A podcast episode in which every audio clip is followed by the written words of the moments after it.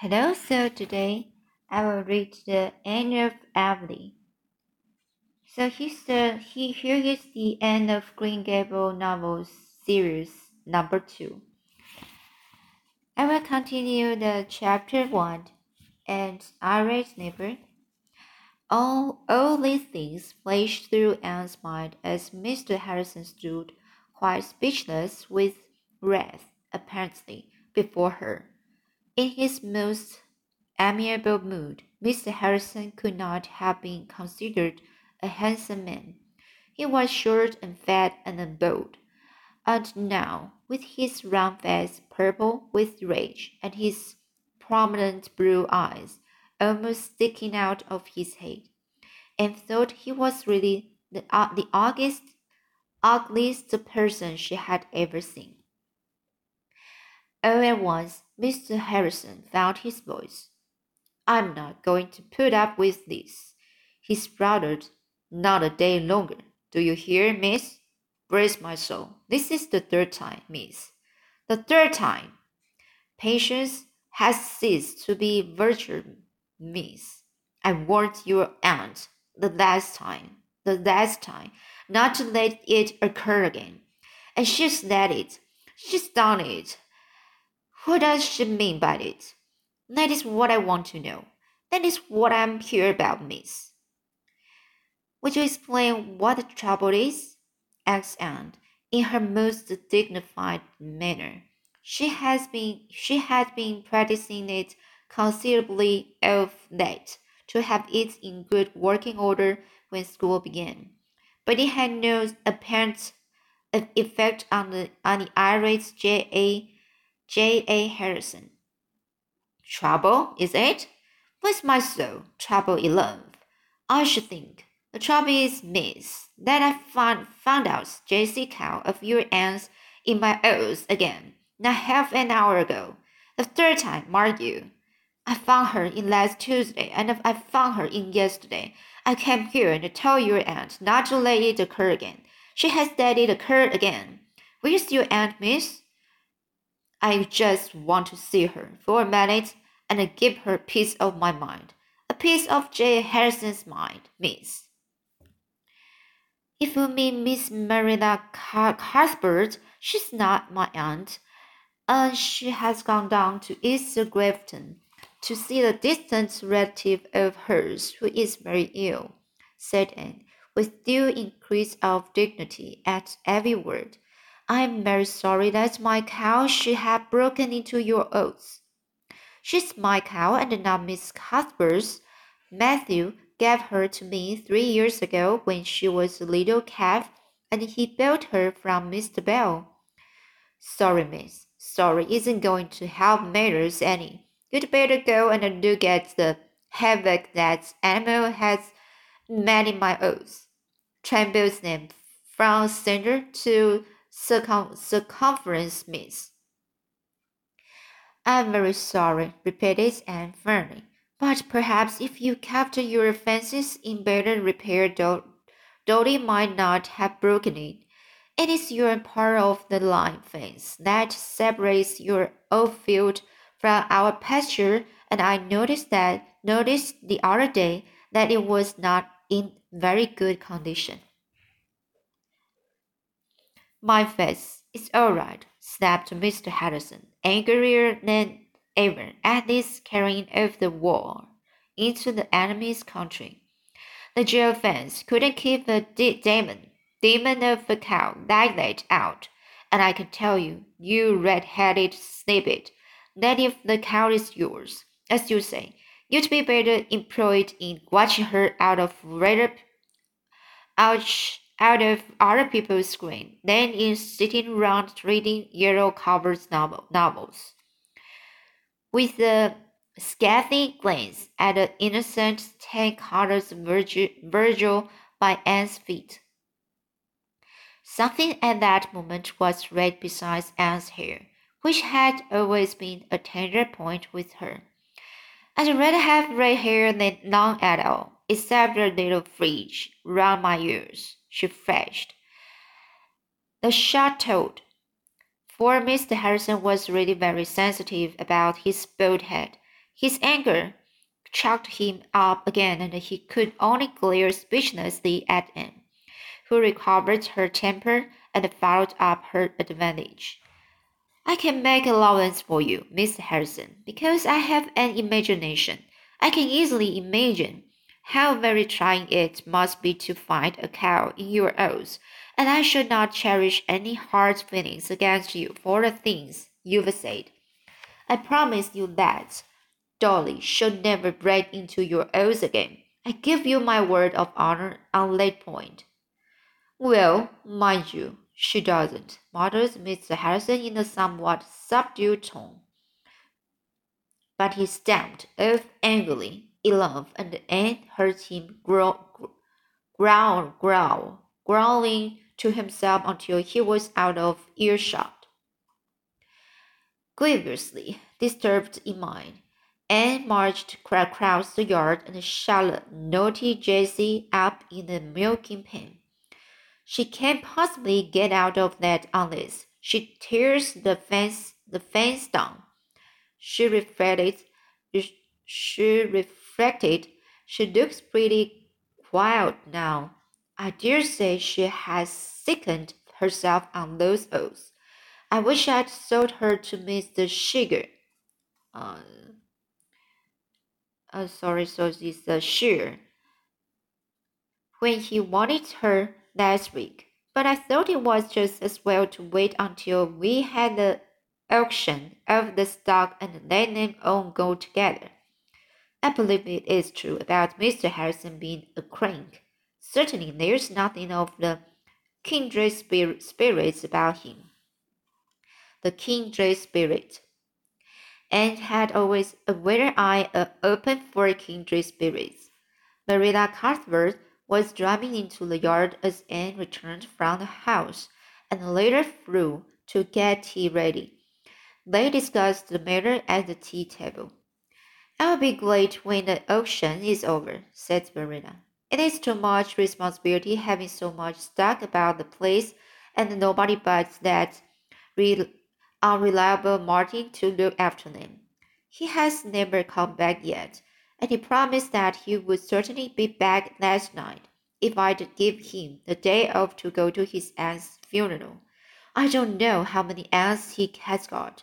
I'm sure this is the fourth fourth that is died since he hired here a year ago. I'll be more than thankful when the crop crop is in, and Mr. Bar- Barry Barry takes over the farm. We will have to keep Dolly shut up in the pen till Marty comes, for she must be put in the back pasture, and the fences there have to be fixed. I declare it is a world of trouble, as Rachel says. Here's poor Mary Keith dying, and what is to become of those two children of hers is more than I know.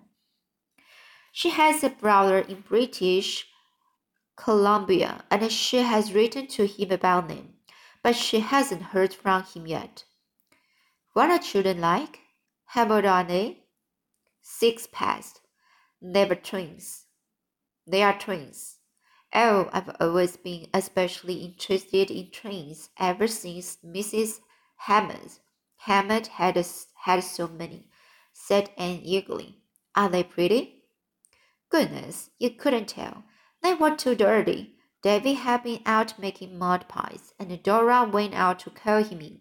Davy pushed her head first into the biggest pie, and then, because she cried, he got into it himself and uh, water, waddled in it to show her it was nothing to cry about.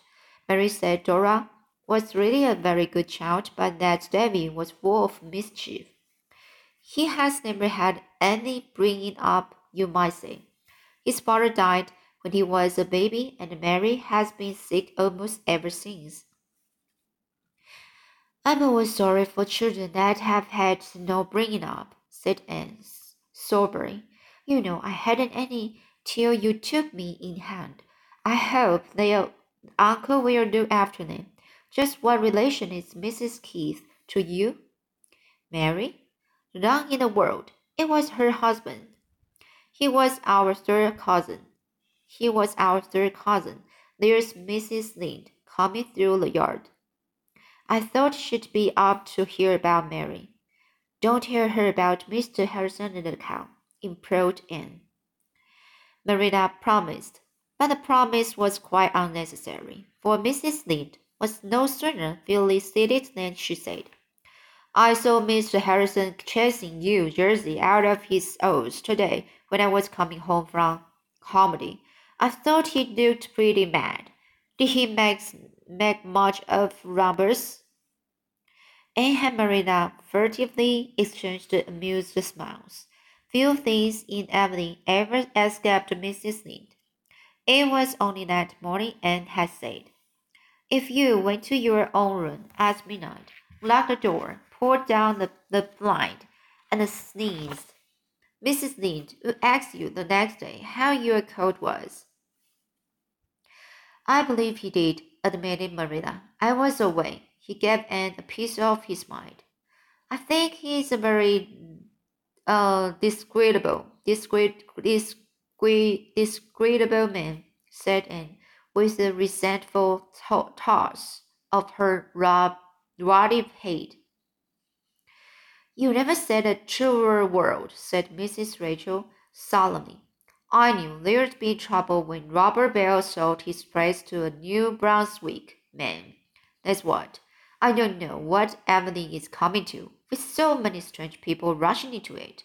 It was so not be safe to go to sleep in our beds. Why? What other strangers are coming in? asked Marilla. Have you heard? Well, there's a family of Donnells, for one thing. Never rented Peter Sloane's old house. Peter has hired the man to run his mill. They belong down east and nobody knows anything about them. Then that's Shifness. Um, Timothy Carden family are going to move up from White Sands, and they will simply be a burden on the public. He's in consumption when he isn't stealing, and his wife is a slack twisted creature that can turn her head to a thing. She washes her dishes sitting down. Mrs. George Pye has taken her husband husband's orphan nephew, Anthony Pye. He will be going to school to you, and so you may ex expect trouble. That's what. And you will have another strange pupil, too. Paul Irving is coming from the States to live with his grandmother. You remember his father, Marilla, Stephen Irving, him that jilted the mayor Louis, Louis over at Grafton. I don't think he jilted her. There was a quarrel. Quarrel. I suppose there was a, was blame on both sides. Well, anyway, he didn't marry her, and she's been as queer as possible possible ever since. Is it? Living all by herself in that little stone house she calls Echo Lodge, Stephen went off to the States and went into business with his uncle and married a Yankee. He's never been home since, though his mother has been up to see him once or twice.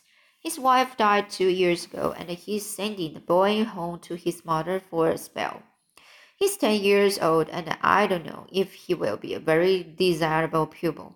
You can never tell about those Yankees. Mrs. Lynde looked upon all people who had the misfortune to be born or brought up elsewhere than in Prince Edward Island with a decided, can any good thing come out of Nazareth air?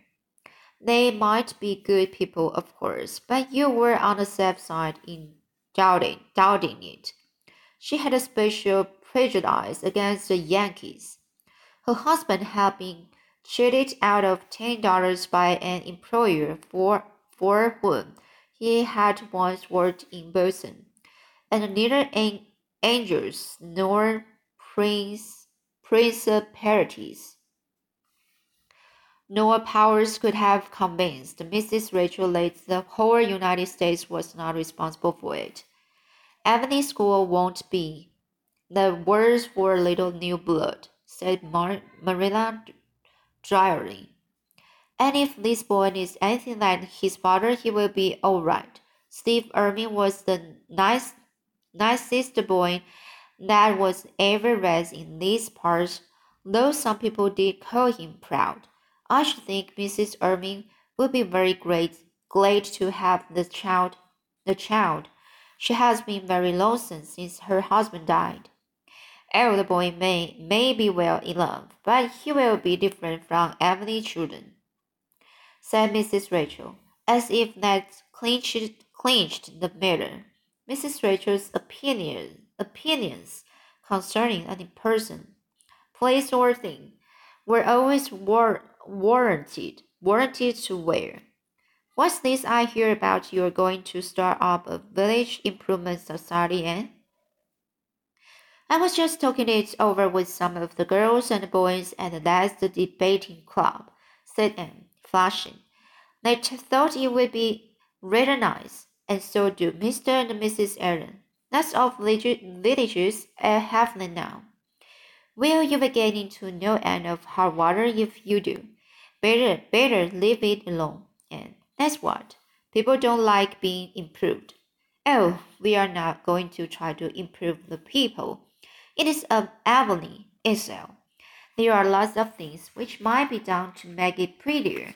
For instance, if you, we could coax Mr. Levi Boulter to pull down that dreadful, dreadful, dreadful old house on his upper farm, wouldn't that be an improvement? It certainly would, admitted Mrs. Mrs. Rachel. That old ruin has been an eyesore to the settlement for years. But if you improvers can coax Levi Boulter to do anything for a public that he isn't, that he isn't to be paid for doing, may I be there to see and hear the process? That's what. I don't want to discourage you, Anne, for there may be something in your idea, though. I though I suppose you did get it out of some rubbishing Yankee magazine. But you will have your hands full with your school, and I advise you, as a friend, not to borrow bother with your improvements. That's what. But there, I know you will go ahead with it if you've set your mind on it. You will always want to carry a thing through somehow.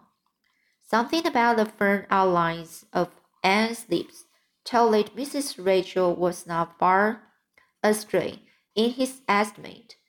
Anne's heart was bent on forming the Improvement Society. Society. Gilbert Blythe, who was to teach in Whitesand but would always be home from Friday night to Monday morning, was enthusiastic about it, and most of the other young folks were willing to go in for anything that meant occasional meetings and uh, consequently some fun. As for what the improvements were to be, nobody had any very clear idea except Anne and Gilbert. They had talked them over and planned them out until an ideal Avonlea existed in their minds, if nowhere else. Mrs. Rachel had still another item of news. They were given the Carmody school to a Priscilla Grant. Didn't you go to Queen's with a girl of that name, Anne? Yes, indeed, Priscilla, to teach at Carmody. How perfectly lovely! exclaimed Anne, her gray eyes lightening up until they looked like evening, evening stars, causing Mrs. Lynde to wonder anew if she would ever get it settled to her satisfaction whether Anne surely, surely were really a pretty girl or not. Okay, so that's the chapter one, and I have finished the chapter one, and I will read chapter two, setting in haste and re repenting, repenting at leisure. This is the next chapter. Okay, so um, uh, I will read it next time. See you.